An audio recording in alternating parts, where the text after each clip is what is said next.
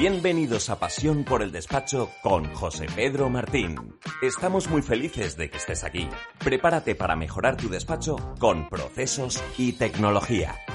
Hola innovadores, ¿qué tal? Este año 2021 nos hemos propuesto como objetivo principal el mantener la constancia en la publicación de los podcasts de lunes a viernes, así como la publicación semanal de los videoblogs.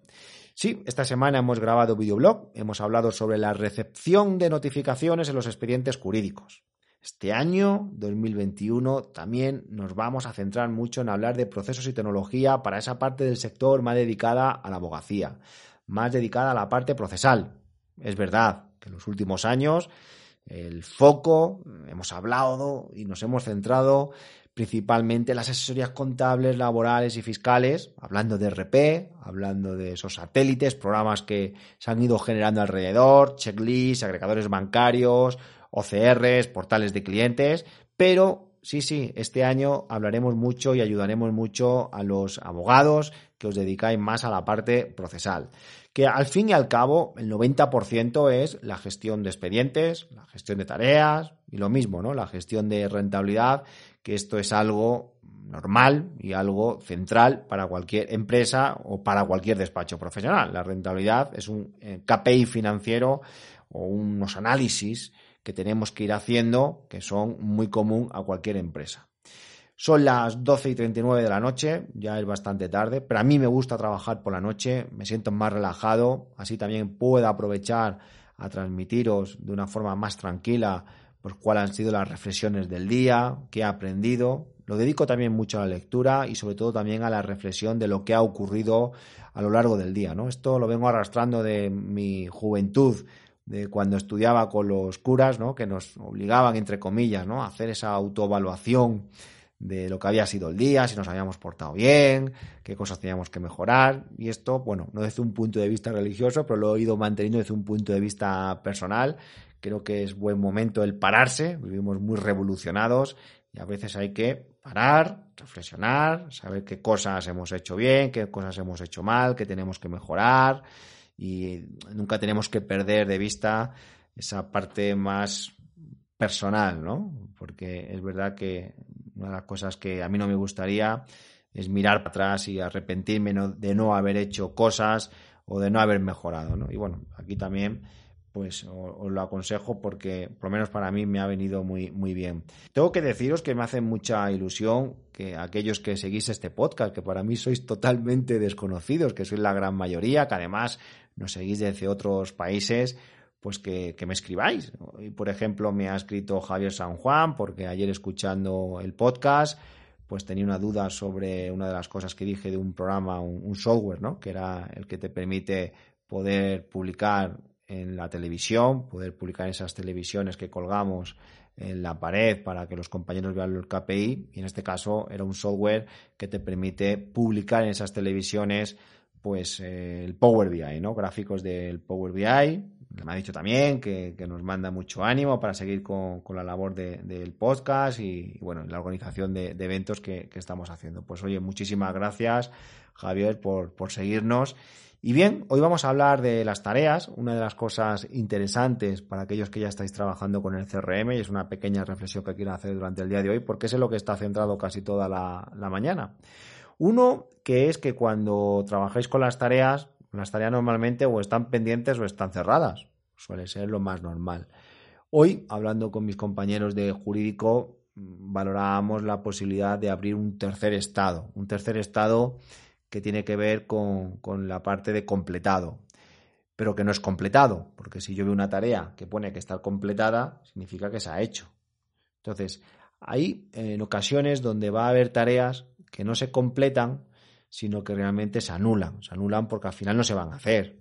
Pongamos por caso que ha llegado una sentencia, ponemos o abrimos una tarea de juicio o una tarea de recurso, pero es posible que cuando llegue el vencimiento, pues o ese juicio se anula porque hemos llegado a un acuerdo, o sé, vamos a poner el caso de que no se recurre porque el cliente no quiere. ¿Qué hacemos con esa tarea? ¿La pasamos a completada? Hombre, es que realmente no, no se ha hecho, no se ha hecho ese juicio o no se ha hecho ese recurso.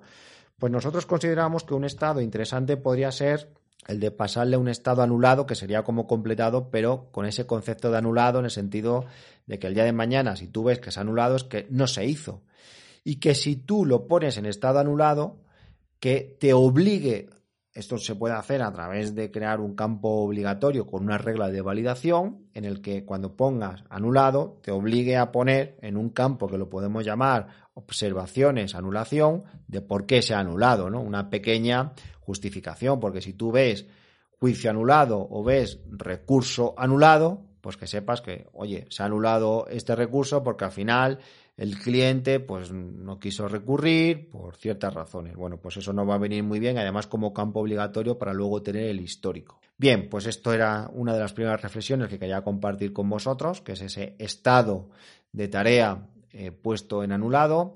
Y por otro lado, eh, cuando trabajáis con tipos de tareas, que yo también os lo aconsejo, abres una tarea y le ponemos un tipo. ¿Los tipos para qué sirven? Pues oye, cuando abres una tarea puedes poner, imagínate, ¿no? Que trabajo en el departamento laboral, pues puedo poner que es un tipo de tarea de alta, de un trabajador, o un tipo de baja, de una modificación, o de una solicitud, o de un aplazamiento, o de un juicio, o de una renovación de certificados digitales. Es decir, sí podemos sacar tipos de tarea, los podemos catalogar, nos va a venir muy bien para poder, uno, sacar un algoritmo de prioridades de tareas, porque, hombre, para mí es más importante una tarea de juicio o una tarea de aplazamiento o una tarea de recurso antes que una tarea, pues no lo sé, de un informe o una tarea de mm, una llamada o una tarea de enviar un email. No digo que una cosa sea más importante que otra, pero sí a lo mejor la prioridad, que es lo que vengo a decir con el algoritmo, ¿no?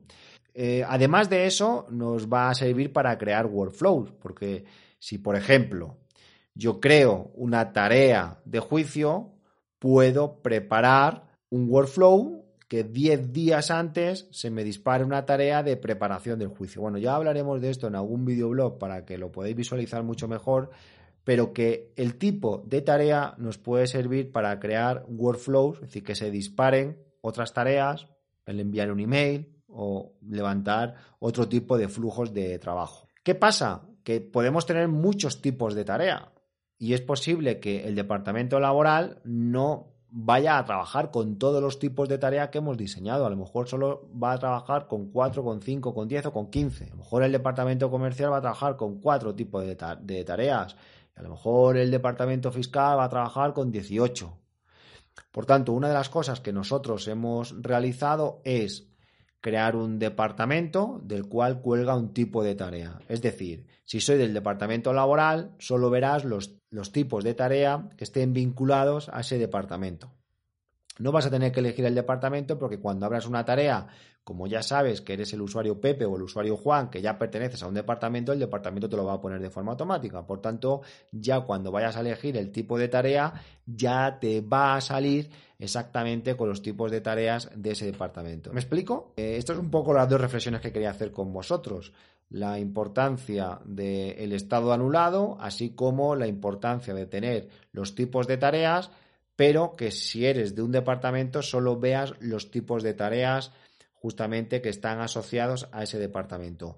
¿Qué tipos de tareas tendríamos que tener en un despacho profesional? Bueno, pues esto es una de las cosas que ya hemos trabajado con nuestros compañeros del Club de Innovación, en el que le dimos unas listas a través de un webinar, un webinar que tenemos colgado en nuestra sala de formación con todo el histórico. Para aquellos que todavía no pertenecéis al Club de Innovación, pues en el caso de que quisieseis participar, siempre vais a poder ver esos webinars y también porque los estamos documentando a través de nuestra zona de Noble, nuestra zona de artículos que además vamos a presentar en el Congreso el día 4 y 5 de marzo muchas novedades respecto a la sala de formación, así como respecto a la zona de nobles y, de artículos. Espero que tengas un buen día, hoy viernes, día 15 de enero del 2021. Esta sesión se acabó.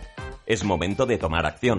No te olvides de suscribirte y obtén los mejores contenidos sobre procesos y tecnología en los despachos profesionales.